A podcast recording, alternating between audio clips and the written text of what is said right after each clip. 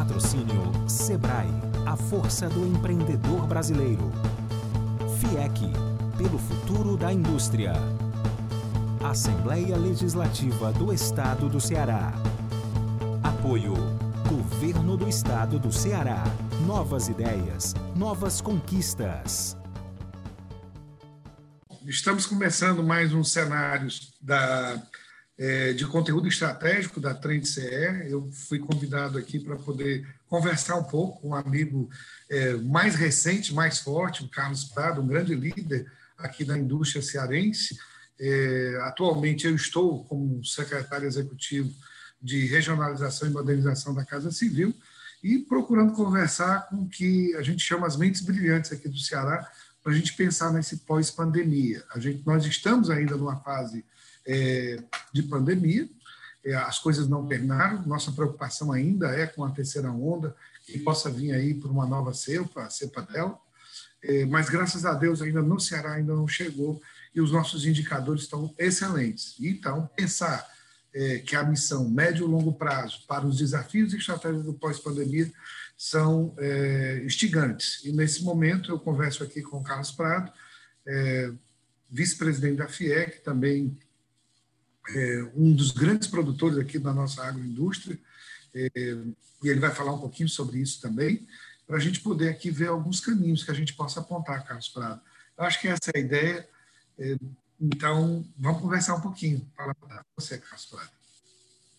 Muito bom, Célio. É um prazer estar aqui com você, né? E, e vamos tentar ver se a gente corresponde aí à expectativa que foi criada, né?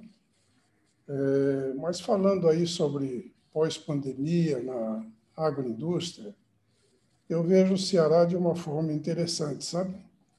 É, cheguei aqui no Ceará né, há 48 anos e naquela época recente, naquela época havia chegado a energia elétrica de Paulo Afonso aqui há muito poucos anos, né? Então, até então, o Ceará não tinha nem energia elétrica. Não tinha energia elétrica e não tinha água também, né? Então, quando a gente pensa em agroindústria, imagine você enxergar um estado sem energia e sem água. Né? Aí, 48 anos depois, muita coisa foi feita. O Ceará passou a ter alguma reserva de água, né? de águas pluviais, é, começou a, com isso né, a dar início a uma produção agropecuária mais tecnificada, e hoje ele é um exportador de energia, o que era realmente na época seria totalmente inacreditável. Né? Então, é um estado surpreendente, e ele surpreende ainda mais nos dias de hoje, quando a gente vê as novidades que vão surgindo. Né? E as perspectivas que vão sendo criadas. Ah, lá na FIEC nós temos 40 sindicatos, e desses 40, uma grande parte deles, quase a metade, tem alguma aderência com a agropecuária. Né? Você tem sindicato de bebidas, né? você tem sinditêxtil, que usa o algodão, você tem os sindicouros, né? calçados, né?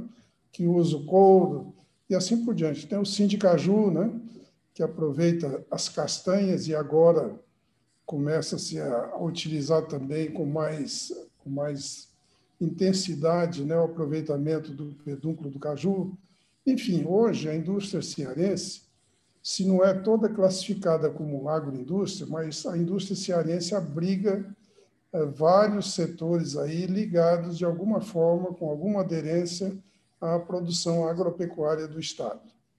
Então, é muito mais importante ainda se torna a existência de energia e água suficiente para que essas atividades ocorram e para que essas indústrias possam encontrar aqui no próprio Estado a matéria-prima necessária eh, para a sua produção, para o seu desenvolvimento e para o seu progresso.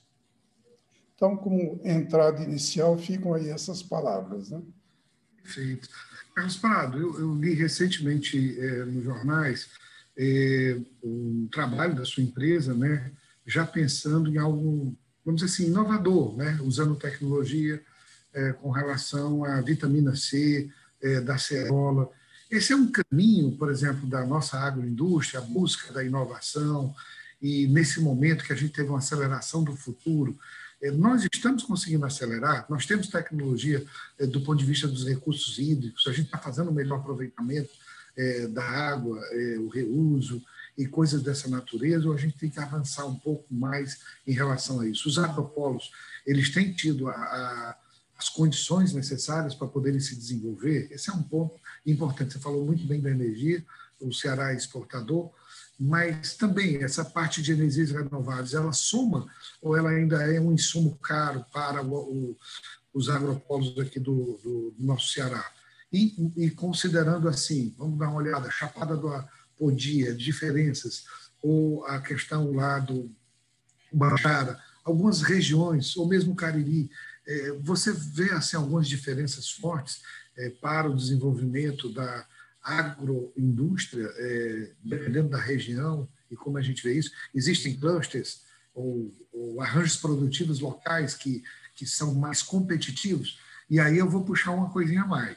O Carlos Prato tem o nome dele no Centro Internacional de Negócios da Federação das Indústrias. É, muito, uma homenagem muito bem, bem colocada a todo o, a folha de serviço, eu vou colocar a história, a história do empreendedor Carlos Prado. Então, essa internacionalização vai precisar dessa competitividade. Será que haveria é, essa competição em todas as regiões? A gente pode ver isso de qual maneira? Onde é que eu posso ter? Eu estou fazendo um bom uso da água, eu já estou usando energias renováveis nos agropolos. Como é isso? Começando aqui pela, pelo que é, foi definido lá na plataforma do desenvolvimento da indústria, as cadeias produtivas básicas, água e energia, como na sua fala foi dito. Nós estamos preparados realmente para podermos ser competitivos internacionalmente? Marcelo, primeiro eu vou começar com uma correção, sabe? Quando você fala sua empresa, eu quero dizer que eu já fiz a sucessão, já passei ah, tudo para os filhos, né? E uhum. hoje eu sou presidente do conselho da, de administração, mas não toco o dia a dia da, da principal empresa, que é a Itaueira Agropecuária. Eu fiquei como presidente apenas da Ceará Máquinas Agrícolas, a CEMAG, né? que uhum. fabrica implementos agrícolas. E essa, porque como ela não vinha dando lucro, nenhum dos filhos se interessou. E eu acabei comprando de volta a empresa, e graças a Deus ela já faz um ano que ela vem sendo lucrativa, né? Então já feita a correção, então vamos tentar aí responder aí as, as suas indagações, né? É, eu acredito muito é, no Ceará. Eu em alguns eventos eu comentava que o Ceará é um, é um estado que ainda não foi descoberto, que o potencial dele não havia sido descoberto ainda. Porque aqui você tem uma estufa natural, né? Você tem uma temperatura estável o ano todo. Né? Fica aí entre a mínima de 24 e a máxima de 31, praticamente quase todos os dias do ano. Então, isso, em outros países, o gasto para se conseguir isso, conseguir esse nível de temperatura, com essas limitações, né, é realmente um trabalho árduo e custoso. E o Ceará tem isso naturalmente, como eu falei na introdução, faltava a ele a energia né, e a água. E agora ele tem energia para exportar. Aí você fala, bom, e a energia renovável? Né? Como é que é o custo dela? É viável? Eu te digo que ela, o custo da energia renovável para, por exemplo, dessalinizar água, ele não era viável até recentemente, mas quando você pega uma estatística, um quadro estatístico, e vê a evolução do preço da energia renovável né, ao longo desses últimos 10 anos, a gente vê que foi uma redução extraordinária. Né? E é uma redução que nos leva a crer que, mesmo suavizando um pouco essa, essa linha de queda, ainda nós vamos ter uma energia muito barata que vai viabilizar o uso da água do oceano que está aí nesses 500 quilômetros de litoral aqui do Ceará. Ora, uma água dessalinizada e uma grande faixa de terra de 500 quilômetros subutilizada fazem com que o Ceará tenha um potencial e um futuro nessa área extraordinário. Né? Extraordinário. Isso é matemático, né? É só questão de um bom economista como você fazer os números e perceber que realmente o potencial do Ceará nessa área agropecuária é extraordinário. Ora, se é extraordinário, então nós temos também um potencial agroindustrial também imenso né, pela frente.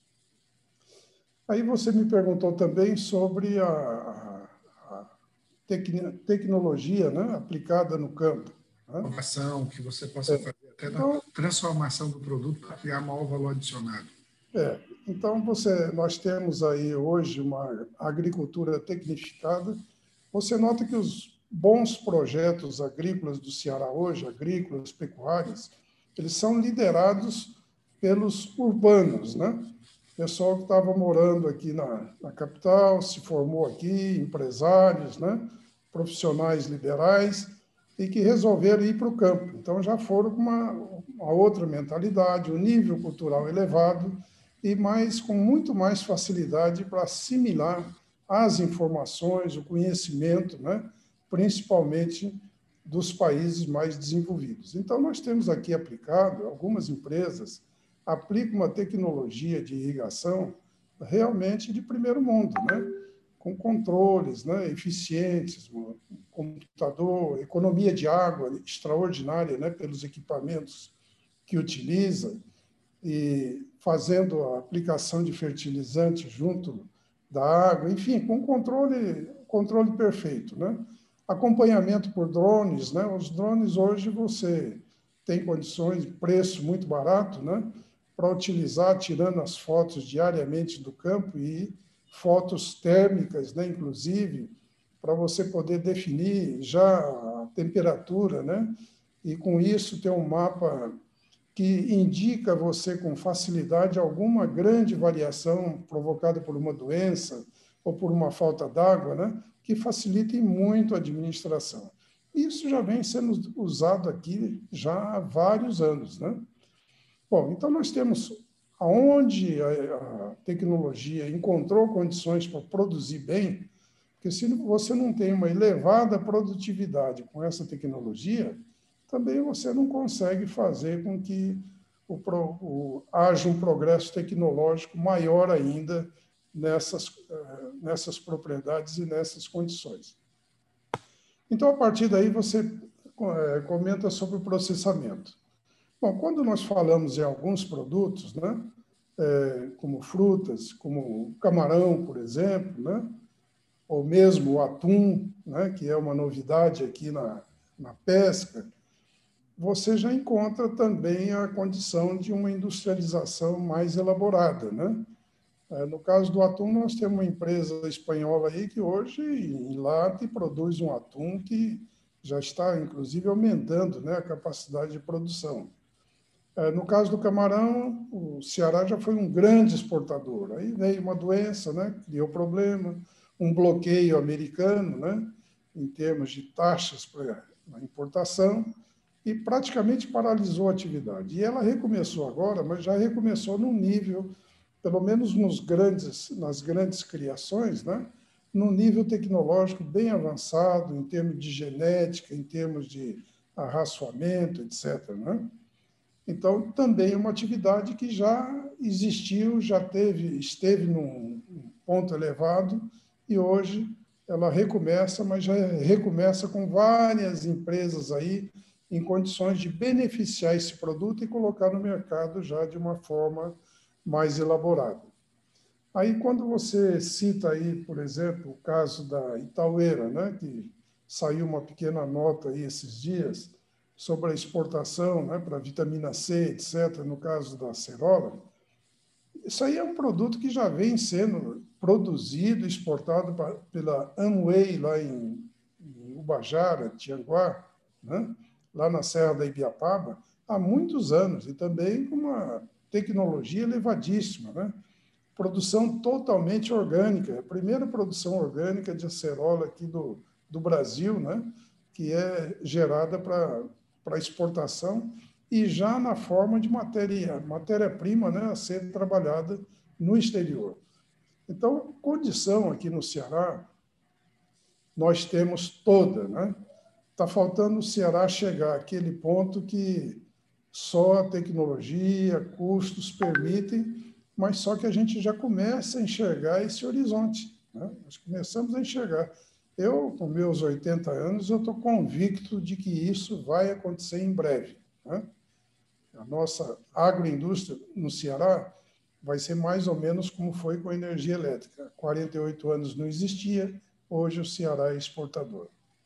Perfeito. Olha aí, que coisa boa, né? Mostrando aí com toda a sua experiência, né, Carlos Prado, como o Ceará já vem evoluindo nos últimos anos, quer dizer, não é nada de uma história recente. E pode avançar muito mais porque os insumos estão bons. Misturando um pouquinho, talvez, as cadeias produtivas mais alimentares, é, recentemente saiu até uma lei da gastronomia aqui no Ceará, a gente tentando criar um, uma cultura gastronômica aqui, e talvez isso também, dentro dessa linha da agroindústria ou do agronegócio, ou mesmo da agropecuária, a gente possa ter é, algo que seja genuinamente é, made in Ceará, né? para falar assim, 100% Ceará na nossa linguagem. É, eu vejo aí dois pontos. É, é, temos fosfato, calcário para esses fertilizantes, essa essa, é, talvez também na, na, na, indústria da mineração, e do outro lado, para poder misturar mais ainda. Posso fazer isso porque é o Carlos Prado, viu? O Prado foi o meu líder, eu fui convidado para ser um dos economistas lá sob a coordenação do Lauro Chaves, para a plataforma de desenvolvimento industrial. Então, fique tranquilo, porque ele lê nos mínimos detalhes, se a vírgula estava no local correto ou não. E você enriqueceu muito o grupo. Hã? Como... Você enriqueceu muito o grupo. Não, não, sua experiência. Estou começando a ter um pouquinho de cabelo branco, mas é pouco. Então, é, a, essa construção é interessante quando, e aí o Carlos Prado sabe que eu gosto, de fazer essa visão de rede. Né? Então, nós temos aqui uma indústria que pode trazer aqui fosfato, calcário. Como isso se combina também nesse plano para a indústria? E do outro lado, que eu acho também uma outra combinação, a gente tem falado muito sobre ESG, o Environment Social Governance, e principalmente as questões ambientais, a questão do clima. Então, nós estamos com a agenda aí, COP26 em Glasgow, falando sobre as questões da descarbonização, né, da questão é, do carbono zero. Então, isso é importante para a gente também, porque isso também fala com os capitais internacionais. E, e, nesse momento, o meio ambiente ele tem uma energia renovável que tem o seu campo delimitado, a carnicicultura, você tem ali uma pesca artesanal, e isso está bem combinado. Será que a gente precisa avançar um pouquinho mais sobre isso? É, sobre esse debate é, do bioma da Caatinga, os biomas culturais é, que nós temos nas várias regiões, para a gente falar um pouquinho sobre isso, e também somando é, fortemente, não só a questão do mar, para podermos das várias dessalinizadoras, agora tivemos a primeira, mas também essa integração do São Francisco e, e a questão da nossa as bacias, né? É, ponto a gente tem água que vai vir do São Francisco ou que a gente tenha água em nossos reservatórios para poder atender o consumo humano, poder atender esse crescimento gigantesco que promete, que a gente vai falar mais adiante, né? esse gigante crescimento que o Ceará é, parece que promete ter nos próximos anos, e essa condição da própria agropecuária. E somando um pouquinho daquela agricultura familiar, ela, ela, ela consegue é, participar desse momento da riqueza, desse momento tão ímpar, tão forte. A agricultura familiar ela teria que ter algum modo, alguma forma também para poder ser competitiva através de cooperativas. Então, misturei bastante, mas para o Carlos Prado fica fácil. Vamos, vamos tentar, né? Ô, Sérgio, a gente se preocupa aí com a questão do SG, né? É, as questões ambientais, mas o Brasil conseguiu criar né, um código florestal muito bem elaborado e a grande luta é para que ele seja cumprido, né? Mas o cumprimento ele vem vindo aos poucos, né? Porque você tem o CAR, CAR, né? que faz com que toda a propriedade hoje seja mapeada e tenha sua foto por satélite, né? Então, aos poucos, o Brasil, através de um instituto, o INSP, né? se não me engano, é, ele consegue mapear e consegue dar notícias ao mundo sobre a evolução, por exemplo, do desmatamento, dos incêndios. Isso graças a esse trabalho né? de mapeamento. Um trabalho de mapeamento que serve também para se controlar a nossa caatinga aqui e saber se os critérios de reserva florestal eh, estão sendo cumpridos rigorosamente. Então, é uma evolução lenta, não se dá muito, muita notícia sobre isso, mas o Brasil está ficando avançadíssimo nessa área. Então, é, a gente pode considerar como uma tarefa já executada, né? E que está no final do, do mapeamento, né? Porque todas as empresas que querem um financiamento, etc., os bancos oficiais começam a exigir também que ela comprove que foi feito esse CAR, né? esse mapeamento por satélite, né? e que a empresa está realmente regularizada. E com isso daí o país tem, começa a ter as ferramentas necessárias para que esse controle seja cada vez maior. A caatinga, é, a caatinga é, é um bioma, né? É um bioma é, que está dentro desse controle. Né? E as empresas que usam a irrigação, que é o que mais vai progredir daqui para frente, elas naturalmente não usam muita terra, elas usam mais é recursos. Né? Nós temos, por exemplo, lá na Ibiapaba, uma empresa nossa, né, que produz pimentões em estufas. Né? E num hectare de estufa, você produz uma quantidade de 20, 30 vezes o que produziria no campo. Então, você está substituindo, vamos supor, 30, 40 hectares por um hectare. Né? Uhum. Então, você vai consumir muito menos água, muito menos energia para irrigar, etc. É uma evolução natural que a tecnologia permite e os outros e os recursos financeiros podem proporcionar. Então, tudo isso leva a cada vez um menor uso de terra necessária para a abertura de novas fronteiras. Quando houver necessidade, é aquilo que a gente falou no início do potencial que tem o Ceará aí pela frente. Né? É, você falou também nos pequenos proprietários. À medida que a tecnologia vai avançando, que essas agroindústrias vão surgindo, o pequeno produtor começa a ter cada vez mais próximo de si né, um lugar onde ele pode vender a sua produção diretamente. Né? A gente também vive essa experiência. Né? Aí no Vale do Jaguaribe você tem várias fábricas de, de polpa, de suco tal, muitas com mercado local, mercado regional e mercado nacional. Né? E, com isso, os produtores ali da localidade começam a encontrar onde colocar o seu produto. Nós não temos aqui muitas cooperativas agropecuárias que a gente está sempre vendo no noticiário o grande potencial e a grande força delas no centro-sul do Brasil. Só que a cooperativa ela só surge depois da produção. Enquanto não há produção em volume suficiente, né? enquanto não há cultura que os alemães, os italianos, os japoneses trouxeram lá para o Centro-Sul, você não tem uma boa evolução das cooperativas. Você tem cooperativas que ficam aí é, caminhando com muita dificuldade, né? mas que acabam não se transformando porque não há produção que dê a base necessária para isso.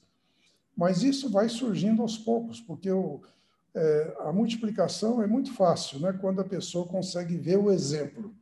Então, na medida que alguém está produzindo, está produzindo bem, está ganhando seu dinheirinho, está comprando sua moto, seu carro, e o vizinho vendo isso, ele naturalmente ele vai atrás para saber como é que aquilo foi possível, né? E como é que ele pode conseguir fazer a mesma coisa.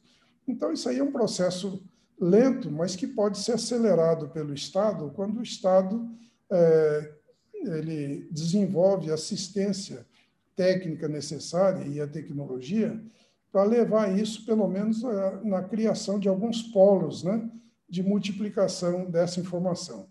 Hoje, a SEDET, por exemplo, ela está num trabalho no, lá no Cariri para a instalação de um centro de tecnologia com estufas e tal, trazendo é, pessoal técnico da Holanda né, para poder orientar, porque a Holanda tem uma tradição muito grande na produção em estufas em clima quente. E esse é o grande problema lá do, do Cariri, né? A temperatura elevada. Mas condição para isso tem. E aí vem o Estado cumprindo o papel dele, né? E fazendo o investimento necessário e trazendo conhecimento de fora, né? Para que possa realmente criar um modelo que possa ser multiplicado. Porque por menos instrução que o produtor, o pequeno produtor tenha, ele tem olhos, tem cérebro e sabe enxergar. Né? E na hora que ele apalpa e vê que a coisa é concreta, não tenha dúvida que ele vai multiplicar. Porque foi isso que aconteceu no sul do Brasil. Vieram os colonizadores, né? vieram os imigrantes, aliás, e esses imigrantes trouxeram a cultura.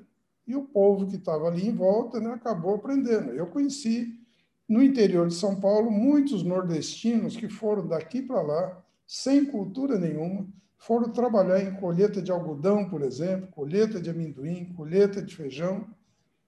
Naquela época, é praticamente tudo à mão. E hoje são fazendeiros ricos, porque sabem olhar, sabem aprender e sabem fazer. Né? Se você tem o exemplo, você tem a solução para o pequeno também. Né? Aí você colocou mais algumas coisas que eu já nem me lembro mais. a gente volta, não tem problema.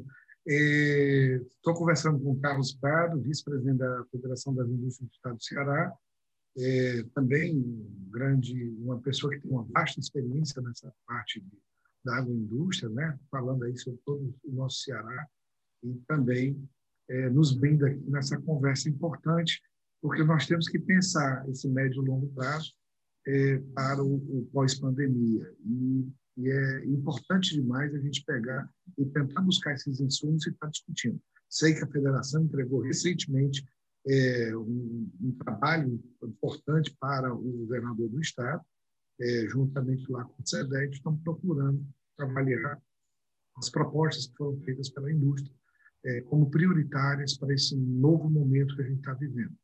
Então, isso é interessante. Uma das grandes lideranças que participaram desse projeto é, foi o, o, o, Carlos Prado. Né? Bom, continuando aqui, eu falava de, também de logística. Será que nós temos uma logística adequada para essa competição? O que está faltando? Ou, o que está sobrando? Talvez possa ser até alguma coisa nesse sentido. Porto, aeroporto, as rodovias, a Transnordestina não consegue encontrar um ponto de equilíbrio para poder ser colocada? Até que ponto isso influi ou é, cria restrições para que esse sistema funcione? É, já a gente entendendo que a energia vai ter um bom preço, que a água está chegando, os sistemas de irrigação vão ser bem conhecidos, é, até que ponto a logística ela pode ser um, um ponto é, de restrição. E também, uma coisa que nós temos conversado muito, né, Carlos Prato, é sobre capital humano, capital humano faltando de toda a ordem. Não é só na agroindústria, faltando para essa transformação digital que está ocorrendo, também até para o entendimento, necessidade de uma reconversão. Quem aprendeu tem que aprender rapidamente novas coisas. E é muito difícil, até para a gente que gosta de ler um pouquinho, atualizado é, é, é, é muito difícil. E essa atualização agora está sendo mais exigida. O Estado tem suas escolas profissionalizantes, mais de 120 escolas, o Senai também tem mais de 30 escolas. Então, você tem aí um manancial de, também de, de, de uma rede né, para capacitação profissional. Será que nós temos, nós temos escolas de, também para a agroindústria? Eu vejo um calor do Centro-Sul, né? É, me lembro que no Paraná, por exemplo, você no Norte do Paraná, só o que você tinha era escolas agrícolas. Será que nós tínhamos que ter também essa especialização para poder é, ter mais escolas é, focadas né, nessa nova agricultura com tecnologia que, que mostra tamanha produtividade aí que você colocou um mosaico aí com, com estufas tentando aproveitar melhor, né? até a própria escassez de água, né? Vamos dizer assim. Como é que você vê isso? Logística está tomando, acho que esse bom. Bom, você citou aí a nossa plataforma, né? Plataforma para o Desenvolvimento Industrial Cearense. Mas, apesar de ser voltada para o desenvolvimento eh, industrial, ela acabou eh, se aprofundando, né? Também na, chegou ao ponto da, de ir atrás da agroindústria e de todos os fatores de produção da matéria-prima necessária, né? É, foi uma experiência muito rica né, e apaixonante, porque foi uma bela iniciativa do nosso presidente Ricardo Cavalcante, e quando ele me passou a tarefa, ele já passou com os nomes dos economistas que ele havia escolhido, né? e você era um dos primeiros da lista dele. E passou o nome, passou o objetivo que ele queria, né? porque nós estava, estávamos em abril do ano passado. Né?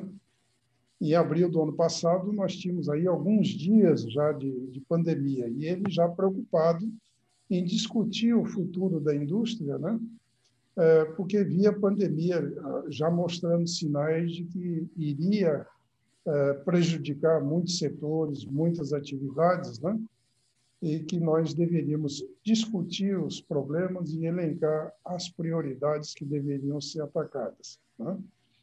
Então, com isso, um dos pontos que você acaba de colocar, a parte da qualificação do pessoal, esse foi um dos pontos que a gente mais debateu, né? porque sabiam todos ali que sem a qualificação do pessoal, sem o investimento em educação, nós não iríamos caminhar. O governo enxergou bem isso né, ao criar as escolas profissionalizantes, né, naturalmente num nível ainda relativamente baixo, porque você tem que começar por algum ponto, né? Agora é importante que o governo não fique parado, né? No momento que ele já fez o mais difícil foi abrir as escolas, criar as escolas, né? fazer com que elas funcionassem. Agora ele tem que ir acompanhando, né? Acompanhando, investindo, né? A informática está aí, a internet está aí, né? E cada vez valorizar mais isso, porque quando um, um aluno desse começa a aprender alguma coisa de inglês e aprende que quando ele aciona o Google em inglês ele consegue mil vezes mais informações do que se acionar em português, então o progresso naturalmente vai vir com mais rapidez. Né? Então, a, a qualificação, esse trabalho do Estado, ele vem tendo, por outro lado, um, um trabalho muito intenso também da indústria. Né? O investimento lá na área do sistema FIEC tem sido muito grande. Né? São cursos de toda ordem, cursos desde o nível primário né, até nível aí de nível bem elevado de pós-graduação. Então você encontra ali através do Senai, do SES, esse nível mais alto encontra mais no IEL, né, que tem uma rede de consultores, porque o IEL nacional ele, ele consegue prover com facilidade as demandas né, da, das das regionais, né, da, dos IE, do IEL estadual. E, com isso, atender às necessidades. Agora, não se faz curso sem que haja demanda, né? E a demanda vai surgindo naturalmente. Você colocou aí, por exemplo, a parte dos fertilizantes, né? Como um insumo necessário para o desenvolvimento dessa agropecuária. O consumo de fertilizantes e de defensivos aqui no Ceará é muito pequeno em relação a se comparado ao consumo nacional, né? Porque a nossa o nosso a nossa agropecuária aqui é realmente insignificante se comparados os números com o restante do Brasil. E é a tendência é que evolua, né? mas evolua de uma forma mais rica, né? com atividades adequadas a esse clima que favorece. Né? e que permite, com tecnologia, uma produção eh, por hectare, né, num valor muito mais elevado do que você produzir grãos. Você produz 100 hectares aí de soja usando praticamente um operador, né? É operador de plantadeira, operador de, de, né, de preparo de solo, operador de colheitadeira, etc. Agora, na fruticultura, você usa um ou um e meio por hectare, né? Então, é uma diferença grande. Então, o Ceará, com uma área muito menor, ele pode gerar muito mais emprego do que geraria é, numa região produtora de grãos, por exemplo. E é uma, uma coisa que o Ceará produzia na forma primária, né, com pequenos produtores, mas que agora já começa a entrar também nessa área de grãos, de algodão, né, com uma tecnologia bem avançada, com produtores grandes e com muitos médios produtores acompanhando, porque o médio produtor já tem uma facilidade maior de assimilar a tecnologia, né? Desde que ele veja os exemplos e possa multiplicar. E isso vem acontecendo aqui no Ceará. As primeiras experiências com algodão foram muito bem sucedidas, né? as áreas começam a ser aumentadas. Você tem na Chapada da Podi, lá na região do Sertão Central, Iguatu, lá no Cariri, né? já tem uma área, umas áreas de algodão bem tecnificadas, né? e que tende a aumentar. As experiências com trigo continuam, e nós temos os moinhos aqui. As experiências com trigo já começam a aumentar, já começa a surgir produtor de outras regiões que plantando ali na região do, da Ibiapaba, né? E aqui no Apodi também com as primeiras experiências, inclusive em rotação com melão. Enfim, os horizontes vão se ampliando e aí o ensino realmente tem um valor uh, extraordinário né, na preparação dessa mão de obra. Agora, além da indústria, nós temos o Senar, né, Serviço Nacional de Aprendizagem Rural. E, aqui, e o Senar hoje está participando desse programa Nordeste, Agro-Nordeste, né, do Ministério da Agricultura, que escolheu alguns polos aqui no Nordeste para tentar fazer um trabalho mais intenso né, de, de desenvolvimento da cultura uh, mais tecnificada do pequeno produtor. E o Senar aqui está bastante envolvido na preparação da mão de obra, né, dessa mão de obra. Então, nesse ponto aí, nós temos também alguma cobertura. Né? Bom, eu comentei vários pontos aí, não sei se atendi todos que. Atendendo. Eu, eu, vou tentando aqui buscar aqui Pena que o nosso tempo é curto, Carlos Prado, porque é muito bom. A gente fica escutando e vendo o conhecimento e a profundidade que você tem sobre os vários temas e domínio, né, como grande liderança que é e, obviamente, grande articulador e integrador dessas políticas. Né? Acho que Estado e mercado estão começando a conversar. É, foi dado um passo é, pequeno, mas que é gigante, né? como para buscar aí o, um pouco do Armstrong, né? o Nil, não o Luiz. e passar por aí. Vai dar um grande passo para a humanidade, um grande passo para o Ceará, já essa complementariedade. Você permite que eu, que eu interrompa aí, que eu estou me lembrando aqui de um assunto que eu não completei, que é do fertilizante, né? que eu comecei ah, a, sim, mas tocou. a comentar, mas não, não completei. No caso do, do fertilizante, o que merece ser dito é o seguinte, dois fertilizantes mais importantes são né, o nitrogênio e o fósforo, né? fosfato. Uhum. Uhum. E as últimas notícias que nós tivemos aí da SEDET é que as conversas recentes né, com os atores aí envolvidos lá com, com o projeto do urânio e do fosfato, né, uhum. parece que a coisa começou a caminhar. O fosfato brasileiro ele praticamente é todo importado. E você imagine nos preços de hoje do frete marítimo, né? E com dólar nas alturas, como ficou o custo desse produto. Então, é uma oportunidade única também para o Ceará. E no caso do nitrogênio, as fábricas de hidrogênio verde, né? que vão ser instaladas no Ceará, que já assinaram seus memorandos de entendimento, aquelas que vão é, vão ser implantadas para exportação, um dos insumos principais para você conseguir o transporte em bases econômicas é justamente a produção da amônia. É você transformar o hidrogênio em amônia. Ora, amônia é nitrogênio. Né? Então, se você consegue fazer essa conversão, você tem aí esse derivado que você tem a amônia, né, que vai gerar o nitrogênio como um derivado dessa, desse processo. Né? Então, o Ceará passa a ser também um futuro exportador de nitrogênio, que é um produto também escasso aqui no Brasil. Apesar de ter algumas plantas né, da Petrobras, etc., mas ela não chega a atender toda a demanda nacional. Então, é só para ressaltar que também há um futuro brilhante aí do Ceará nessa área de fertilizante. Bom, excelente, né? Fosfato. Vamos ver se a gente consegue separar lá o urânio do, do fosfato, né? Que é a grande questão é bem essa, né? mas acho que estava evoluindo bem essa discussão da mineração junto à SEDET. Né? É fundamental. Você abriu, Carlos Prado, essa discussão do hidrogênio verde. O que, que representa tudo isso? Já deu um pouco desses sinais, né? quando falou do, do fosfato e falou do nitrogênio, amônia é, e esses derivados que podem pegar e também serem construídos para a agroindústria.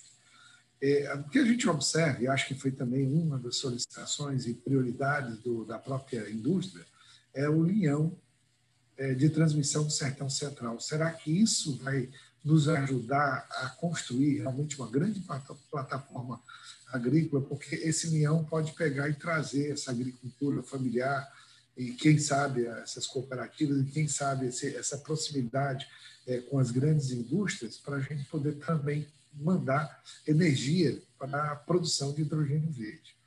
É, nesse momento aí, eu vou colocar o hidrogênio verde já colocando a saída, né? porque ele vai ser, é, em boa parte, é, é enviado aí para os leilões da Alemanha inicialmente. Né? Quem sabe o que vai acontecer nos 10 a 15 anos. Será que nós teremos nessa internacionalização forte, o grande desenvolvimento do Ceará, será que realmente essa grande riqueza do hidrogênio verde ela poderá trazer uma redução dos iados que nós nunca vimos na história? Esses bilhões de dólares estão colocados, me parece, o que está fechado, o que pode ocorrer, pode chegar até a 51 bilhões de dólares, se tudo fosse fechado, é, da vontade que está sendo colocada nesse protocolo. Nós teremos um outro Ceará, a nossa agroindústria vai se desenvolver junto com isso, porque nós vamos virar a rota né? para a Europa. Já temos uma grande rota, mas o porto nosso ainda não tem aquelas dimensões, eh, vamos dizer assim, portuárias que os grandes portos têm ainda, nem mesmo na América Latina, mas é um porto que promete bastante né, nesse caminho. É, falar um pouquinho, Carlos Prado, dessa internacionalização e desse futuro. Eu acho que você é uma pessoa eh, que planta tâmaras. Eu vivo dizendo essas coisas. Plantar tâmara é aquele, aquela pessoa que sabe que essas coisas vão ocorrer. Tâmara parece que demora 70 anos no ciclo dela para dar sombra e, e, e, e frutos. Né? Então, é, nessa condição sua de colocar assim: olha, eu estou vendo um grande desenvolvimento, talvez eu não veja, mas as gerações futuras elas vão estar abrigadas por esse futuro que parece estar traçado e acho que a agroindústria vem junto, é, com grandes exportações para a Europa, vem o hidrogênio verde nessa combinação, e vem, sei lá, esse linhão do sertão central. Será que tudo isso é possível ou a gente está vivendo é, uma utopia? Ou isso pode ser realizado mesmo, Carlos Prado? Eu acho que aqui eu, eu vou encerrando os blocos, viu? Então, é, é, é uma palavra aqui que eu queria lhe ouvir sobre isso, para a gente poder pensar é, dentro dessa caminhada é, desse pós-pandemia. Essa preparação, capital humano, a tecnologia que foi falada, a questão financeira que os bancos estão colocando, o capital, agora essa questão institucional, é, que é importante, essa relação Estado-mercado, e aí vem essa internacionalização e esses novos caminhos aí que estão sendo apontados para o Ceará, quem sabe até dobrar o seu, o seu PIB. Né? E como é que fica a agroindústria em tudo isso? Que cresce vertiginosamente aqui no Ceará. Né? Sério? O, bom, o hidrogênio ele começa a se transformar em um fato, né? Começa a deixar de ser um sonho. Né? Então, a gente está vendo empresas sérias, né? empresas que vêm investir aqui sem depender de capital nosso, né? vem com capital próprio. Um exemplo é a Fortescue lá da Austrália, né? que no último balanço deles, apresenta 10 bilhões de euros de, de EBITDA, né? Então, para o investimento que eles falaram aqui, em 5 bilhões, seria metade do lucro de um ano. E um projeto que vai demorar alguns anos né, para ser implantado. Mas o grande benefício, o benefício estável que eu vejo para o Ceará com hidrogênio, é justamente o resultado da evolução que deve haver na produção de energia renovável. Essa energia renovável, naturalmente, ela, ela não só vai ser produzida aqui no litoral, né, talvez mais intensamente, mas você tem energia solar que você tem todo um estado do Ceará e o interior, e aonde passa esse linhão a que você se referiu, para ela também se localizar. O fato é que no momento em que você tem que gerar muito mais energia renovável do que já foi implantada hoje no Ceará, né? Porque só uma dessas empresas aí, o que ela vai precisar de energia renovável é o dobro, só uma delas, é o dobro do que existe hoje implantado e em implantação aqui no Ceará. Então, você imagine né, a revolução que vai haver nessa área a atração de indústria. Você hoje já tem uma Vestas aqui, já tem uma Aeres, né? exportando paz para o mundo inteiro, para uma quantidade grande de países. Esses são exemplos práticos do que vai ocorrer quando houver uma demanda muito grande centralizada em torno de um projeto como esse daí. E a energia renovável, quanto mais ela se expande, mais ela se torna uh, viável para outras atividades que é aquele comentário inicial que a gente fez, né, de uma possível dessalinização em função do custo da energia, que a energia é o grande custo da dessalinização. Né? Então, se você tem um custo baixo, aí você consegue ativar a atividade primária, né? atividade primária e a agroindústria que vem atrás. Então, o hidrogênio verde realmente é, um, é uma coisa uh, extraordinária, né? porque nós começamos a falar sobre isso aqui no Ceará tá com um pouco mais de um ano. E quanta coisa já aconteceu. Né? E você aí no governo está vendo aí dentro o que está que que tá acontecendo. Né? Quão grande é o envolvimento né? e a repercussão que isso causou. É, foi muito importante o governador ter feito a assinatura daquele primeiro memorando de entendimento, né? aquilo causou uma explosão nessa área no mundo todo. Tanto é que uns dias depois a gente já estava recebendo aí, a SEDET principalmente, né? Estava recebendo uma série de contatos a respeito. Então, eu venho acompanhando isso, naturalmente a gente acaba se envolvendo, estudando e tal, e o que eu vejo para o Estado como, como consequência mais estável é justamente o que vai derivar desse investimento principal e dessa produção principal do hidrogênio verde. Mas o estável que eu vejo não é bem o hidrogênio, é a consequência dele para a população, principalmente de mais baixa renda, que vai ter mais oportunidades no campo. Né? Perfeito, ótimo. Vamos torcer para que haja essa transferência, né? É, essa com certeza. Agora, e abundante, né? ela se transforme. Bom, obrigado, Carlos Prado. Eu queria agora mais é, pedir uma mensagem sua. É, eu tenho usado muito uma palavra, um verbo, né, que me deu um poeta que é amigo, Cândido Dessé Neto, que fala do esperançar. E agora a gente está precisando dessa animação, né, ou nos reanimarmos para esses desafios que não são fáceis. A gente sabe que pode é, ter um boom logo depois de uma crise tão violenta como foi essa, mas ela precisa principalmente desse esperançar, eh, que não é ilusório, não é uma percepção falsa da realidade, é uma tentativa de construir eh, nas pessoas essa vontade, essa condição de, ao escutar uma informação dessa, que vão vir investimentos privados, não são nem investimentos públicos, para dentro do Ceará, que de repente isso possa traduzir é, numa melhor qualidade de vida para 3,5 milhões de pessoas que estão abaixo da linha da pobreza que de repente esse ato não conseguiu ser resolvido ao longo do tempo e, pelo contrário, até se agravou. E também a questão da segurança alimentar. Quem sabe o próprio Ceará consiga, e isso foi sempre uma dificuldade, dessa forma de agropolos e dentro dessa tecnologia, dessa produtividade, é, consiga oferecer essa segurança alimentar para o, o, a nossa sociedade. Né? Eu acho que isso seria importante.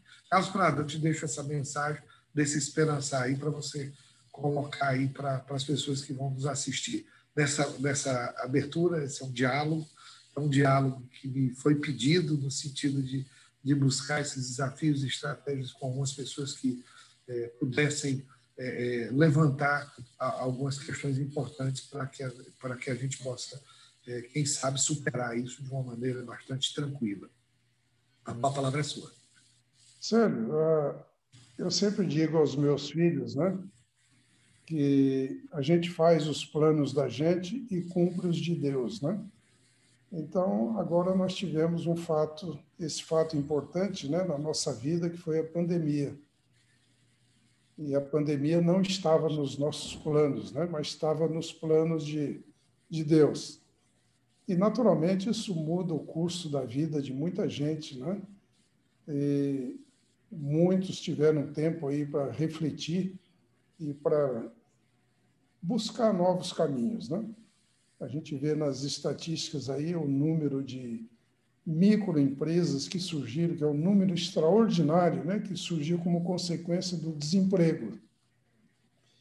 Então, a população, com um fato desse, ela busca caminhos, né, procura encontrar soluções, e sempre há um, uma criatividade latente em cada ser humano, e essa, essa criatividade, ela só é praticada quando há uma necessidade premente que força o sujeito a, a caminhar, a ir para frente, né? Então, com tudo isso que a gente já falou aqui hoje, né, é, eu vejo realmente o estado do Ceará com potencial muito grande, como nunca teve na vida dele, tá? e que tem tudo para realmente crescer. Vai depender naturalmente dos dirigentes, né, continuarem, né, a, fazer um bom trabalho. E o Ceará é mestre nisso, né, porque graças a Deus a gente teve aí uma sequência de bons governos, né, que conseguiu fazer do Ceará um exemplo para o resto do país. Então, se eles conseguirem continuar né, investindo aí na educação, abrindo caminhos aí nessas parcerias como essa que nós tivemos e que você citou rapidamente, né? Que é a colaboração da FIEC aí com o próprio governo, né? Uh, tentando de mãos dadas aí encontrar soluções para o futuro. Eu acho que nós temos aí um futuro brilhante pela frente. Viu? Essa é a minha crença. Ah, muito obrigado, Carlos Prado. É sempre um prazer conversar com você. Eu acho que eu aprendi muito nesse ano né, que você liderou. É, foram muitas as conversas e a gente aprende todo dia. Né? Queria só, mais uma vez, agradecer a esse diálogo. Acho que é um diálogo propositivo, é um diálogo é, papo reto, né? papo aberto. E gostei muito. Né? Todo dia a gente aprende e vamos fortalecer cada vez mais essas ações, muito mais as ações para esse esperançar. Eu agradeço aqui a Trends é, Ceará pelo, pelo convite aqui, para eu poder ter essa conversa com o Carlos que é um prazer muito grande. Eu é que me enriqueço, eu é que aprendo e fico aqui é, é, muito mais satisfeito para poder, quem sabe, contribuir né, nesse outro papel, né, Carlos Prado? Mas eu sempre disse que eu estou do mesmo lado, do lado da sociedade. Né? É, nós estamos, né? Do mesmo lado. E nessa construção a gente possa é, ter um Ceará, é, quem sabe, com o nosso novo iluminismo, volte a ser a terra, o Ceará, a terra da luz, com muito mais força. Muito obrigado, Carlos Prado, e vamos em frente. Mais uma vez, obrigado. Agradeço. É, as coisas estão voltando ao normal em Fortaleza. E o que todo mundo quer é acelerar essa volta, é ou não é? Mas para isso, você tem que fazer sua parte e hoje não existe nada mais importante do que tomar a vacina. As duas doses, hein? Só assim você vai estar protegido de verdade e a nossa fortaleza vai estar pronta para seguir em frente, transformando desafios em novas conquistas. Prefeitura de Fortaleza.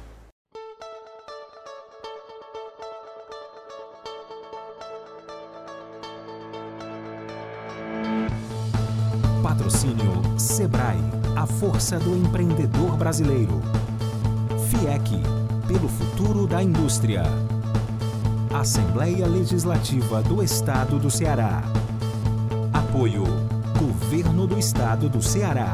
Novas ideias, novas conquistas.